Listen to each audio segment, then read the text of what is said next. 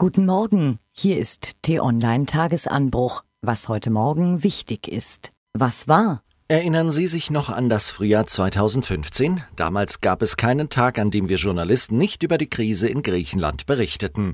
Wahlweise als Schulden-, Wirtschafts-, Regierungs- oder Staatskrise. Damals konnte man es in jeder Zeitung, auf jedem Online-Portal lesen, dass Griechenland niemals, niemals aus der Krise komme, wenn es nicht endlich seine Hausaufgaben mache und umfassende, ja radikale Reformen umsetze. Ja, der griechische Staat hat jahrzehntelang über seine Verhältnisse gelebt und grundlegende Strukturen wie etwa ein Katasteramt fahrlässig vernachlässigt. Ja, griechische Beamte haben bei der Einführung des Euro getrickst. Das Parlament hat trotz heftigen Protests weitere wichtige Reformen gebilligt. Dazu gehört ein Gesetz, das Streiks nur noch dann erlaubt, wenn mehr als die Hälfte der Gewerkschaftsmitglieder zugestimmt haben. Das mag in unseren Ohren wie eine Selbstverständlichkeit klingen, das ist es in Griechenland aber nicht. Bisher genügten dort 20 Prozent, in manchen Betrieben noch weniger. Während der Parlamentsdebatte gab es gestern in Athen heftige Krawalle. Beamte, Ärzte, Fluglotsen, U-Bahn-Fahrer legten die Arbeit nieder. Trotzdem zogen die Abgeordneten die Abstimmung durch und beschlossen außerdem, dass Immobilien säumiger Steuerschuldner leichter enteignet und versteigert werden können. Das zeigt uns, dieses Land ist sehr wohl zu Reformen bereit und fähig, sie umzusetzen. Es könnte der Tag kommen, an dem Griechenland finanziell wieder auf eigenen Beinen steht, vielleicht schon im August, wenn das dritte Hilfsprogramm ausläuft. Falls Sie mit allen Staffeln von House of Cards schon durch sind und verzweifelt nach einer weiteren intelligenten, Politik und Gesellschaft reflektierenden Serie suchen, dann geht es Ihnen wie T-Online-Chefredakteur Florian Harms vor einem Monat. Ein Kollege hat ihm die Serie The Crown empfohlen, in der das Leben der britischen Königin Elisabeth II. erzählt wird. Seit er sie anschaut, sieht er diese Königin mit anderen Augen. Dass die 91-jährige Elisabeth zudem einen trockenen Humor besitzt, hat sie jetzt in einem ihrer seltenen Interviews bewiesen.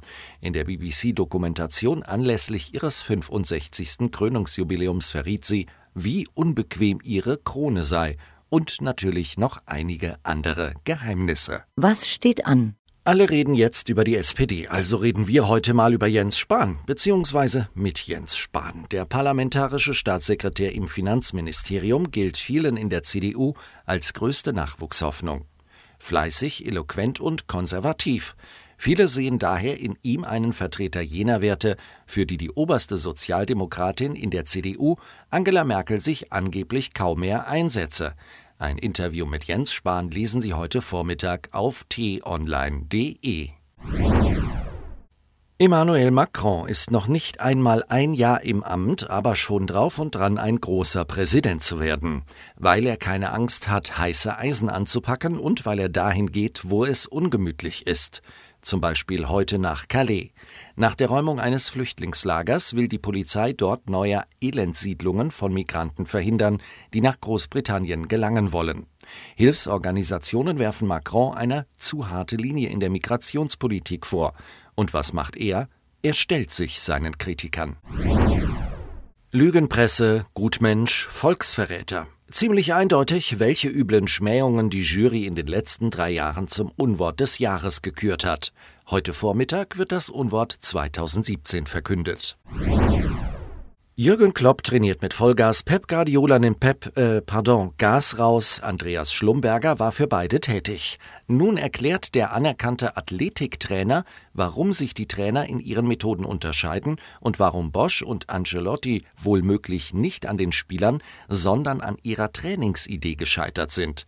Mehr dazu heute Mittag auf t-online.de. Was lesen? Wenn man auf dem platten Land wohnt, kommt der technische Fortschritt oft eher gemütlich daher. Das fängt beim schleppenden Breitbandausbau an und hört beim Mangel an innovativen Start-up-Ideen auf. Die Schweiz hat da ganz andere Ideen. Nachzulesen auf nzz.ch. Und die Statistik-Webseite 538.com, die vor allem für Prognosen bei den US-Wahlen bekannt ist, hat ihre Grundsätze empirischer Wahrheitssuche auf einen eher wolkigen Modetrend losgelassen. Achtsamkeit nennt sich die Mediationstechnik, um die sich ein beträchtlicher Hype mit entsprechender Breitenwirkung entfaltet. Einen Artikel dazu finden Sie auf 538.com. Weitere spannende Themen und mehr Informationen finden Sie auch auf t-online.de.